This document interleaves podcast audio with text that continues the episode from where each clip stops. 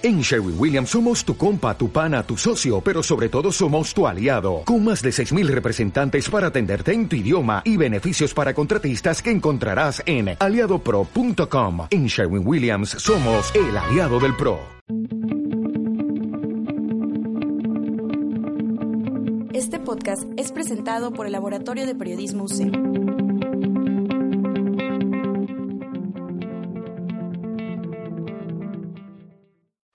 Luces. Cámara, acción. Esto, es Cinética. Comenzamos.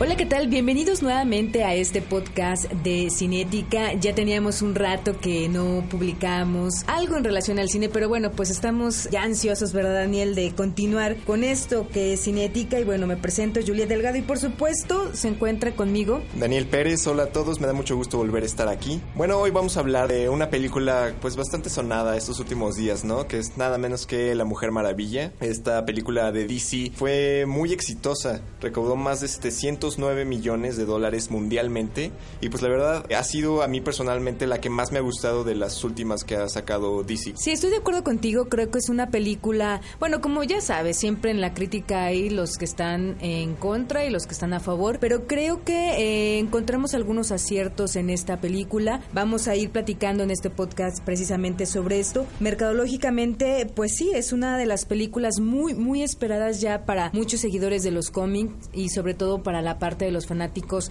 de estas historias de superhéroes. Y creo que bueno uno de los datos curiosos es que es dirigida por una mujer. Ella es Patty Jenkins.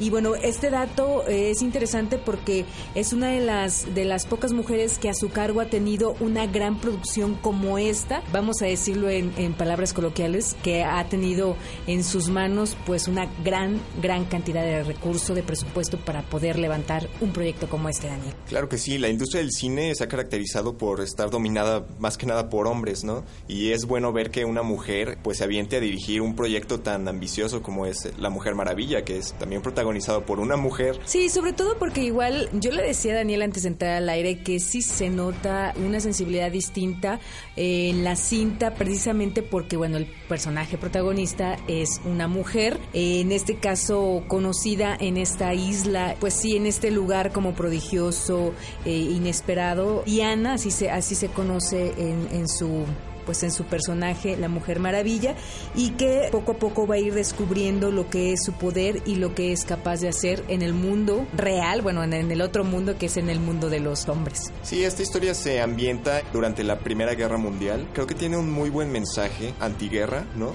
Y también obviamente de este de este poder de la mujer. Así es, fíjate que bueno, ya lo dijimos, se estrena en el 2017, precisamente por eso hablamos el día de hoy de esta película. El personaje de la mujer Maravilla está basado en un personaje creado por el psicólogo eh, William Marston él es feminista y defensor de la liberación sexual, inspirándose en el personaje de Margaret eh, Sanger, fundadora de la revista The Woman Rebel en 1914 y de la primera clínica de control de natalidad de los Estados Unidos. Esto es un dato interesante porque nos damos cuenta, como tú lo decías, de temas que se hablan dentro de esta película que es precisamente de la paz. Eh, actualmente tenemos muchas guerras en muchos sentidos y creo que esto es como importante que se hable a través del cine y sobre todo una película que tiene mucha permanencia entre los jóvenes y bueno, jóvenes adultos y la gente que le gusta los cómics y los personajes así, pues héroes. Sí, sí, sí, a mí se me hizo una súper buena adaptación de este personaje que pues tenemos que es de los más antiguos en cuanto a los cómics y además de ser la primera mujer que fue superheroína en los cómics. Este psicólogo que, que mencionabas también era inventor, entonces él hizo un invento que dio lugar a que se haga lo que hoy conocemos como el detector de mentiras. Y pues esto siendo análogo al, al, lazo de la verdad que tiene la Mujer Maravilla, ¿no? Ahí vemos como una conexión. Y bueno, Yuriel, para, hablar un poquito de qué trata esta película, pues antes de que ella fuese la Mujer Maravilla, eh, era Diana, princesa de las Amazonas, que fue entrenada para ser una guerrera invencible criada en una isla paradisiaca protegida cuando un piloto americano tiene un accidente sobre sus costas y le habla de un enorme conflicto existente en el mundo exterior, que es la Primera Guerra Mundial. Bueno, en esto Diana sale de su casa convencida de que puede detener la amenaza, luchando junto a los hombres una guerra para acabar con todas las guerras. Diana descubrirá todos sus poderes y su verdadero destino. No sé si te acuerdas, Daniel, que cuando tiene precisamente este encuentro con este piloto que llega a sufrir el accidente, en realidad ella lo veía con ojos de que, que es un hombre, ¿no? Porque, bueno, eh, aislados en esta isla, pues era como un gran acontecimiento y sí generó a partir de esto un caos. Sí, claro, ahí en esa isla pues no conocían los hombres porque, bueno, platican al principio de la película de toda esta mitología de que pues estas mujeres formaron su propia civilización donde no existían hombres y para ella pues obviamente fue una gran sorpresa y lo que la llevó a pues otro mundo que sería nuestro mundo en el que pues ella tuvo que luchar en esta guerra y pues obviamente acabar con, con el mal que ella hacía referencia. Ella tenía una desde que nació y hasta el final eh, su madre le reconoce y le dice que pues con el dolor de su vida tendrá que ir en busca de esa paz eh, para, para poder pues luchar contra lo que es la guerra, este dios de la guerra, que en cierta forma a mí creo que eso también me gusta mucho, Daniel, esta parte mitológica que también te presentan, que forma parte también de una construcción del personaje, que es lo que yo visualizo en La Mujer Maravilla, a diferencia de otros personajes, creo que su personaje aquí en esta película, o por la información que nos muestran, eh, tiene solidez y muchas veces eso sucede con algunos personajes. Cuando los conoces completamente en el cómic, pues sí sabes qué sucede con su vida, con su obra, pero cuando a veces los llevan a pantalla no es claro. Y creo que aquí irte a los antecedentes desde la parte de la isla, pues hace que sea muy interesante porque vas viendo pues este choque cultural que también luego tienen en esta escena, si la recordamos cuando se sube a la balsa o al bote, cuando con el piloto se va justamente a buscar la guerra, pues te das cuenta de que hay un choque cultural y que ella pues desconoce todo lo que estructuralmente hay en una sociedad ya en esta en este periodo de la Segunda Guerra Mundial. Claro, este retoman muy bien el origen de la Mujer Maravilla en esta película. Es muy parecido al origen que viene en los cómics desde que aparece el personaje en 1941 y pues sí, como dices, este personaje como que llega a chocar un poco con lo que nosotros ya tenemos establecido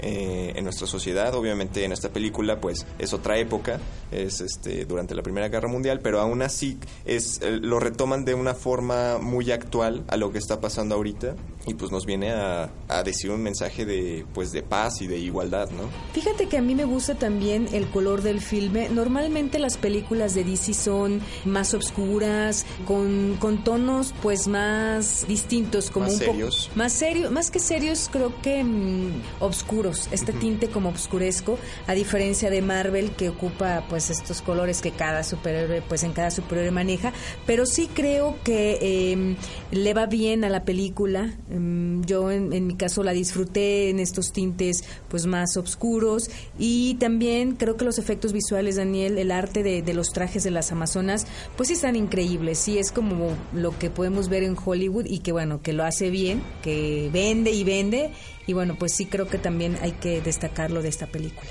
Sí, yo creo que tiene un muy buen diseño de producción. También las peleas son, pues, bueno, todas las secuencias de acción son muy buenas en esta película. Y como dice, se destaca eh, de las películas de Marvel que son como más coloridas, más, eh, pues, para niños, ¿no?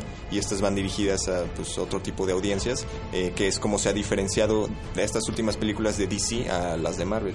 Sí, creo que tú diste también con un clavo, es al público al que van dirigido. Mujer Maravilla sí es eh, pues para jóvenes ya que pues que saben que tienen el conocimiento de, de estos personajes. No es precisamente como quizá Hombre Araña que ahorita también está en cartelera, que es más eh, pues más para los chiquitos, los chiquillos y que y que pues permean estos públicos. Eh, creo que es una, una película recomendable, Daniel, para que la vayan a ver. No digo que es la gran película tampoco, no la estamos elevando, pero como lo dijiste, es una película que tiene un mensaje, que creo que en el momento histórico en el que estamos, en donde la mujer está mm, teniendo un papel importante en sí en la sociedad, bueno, pues hace falta ver estereotipos en la pantalla de mujeres. No digo que este, bueno, que lo vayan a seguir, porque tampoco, ¿verdad? Es un personaje ficción, pero me parece que em, el mensaje de paz es importante para pues, el momento. Sí, claro, y aparte de eso, pues que ya va a salir la nueva película de la Liga de la Justicia, se estrena este 17 de noviembre, si mal no recuerdo, eh, y pues bueno, esto nos ayuda, ¿no? Para adentrarnos un poquito más al universo DC, que ya aquí en, esta nueva película de la, de la Liga de la Justicia se va, vamos a ver más personajes, como los que se integran la Mujer Maravilla, Batman, Superman, eh, Cyborg y Flash. Excelente, pues eh, en esta ocasión aquí la vamos a dejar con Cinética, espere más recomendaciones y bueno, vamos a hablar también de algunas películas posteriormente en otros podcasts sobre la muestra de cine de este año, 2017, algunas películas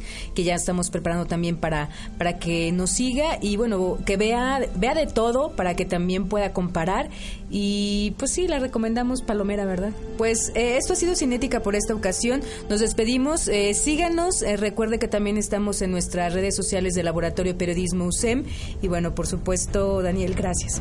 Gracias, Juliet, nos vemos.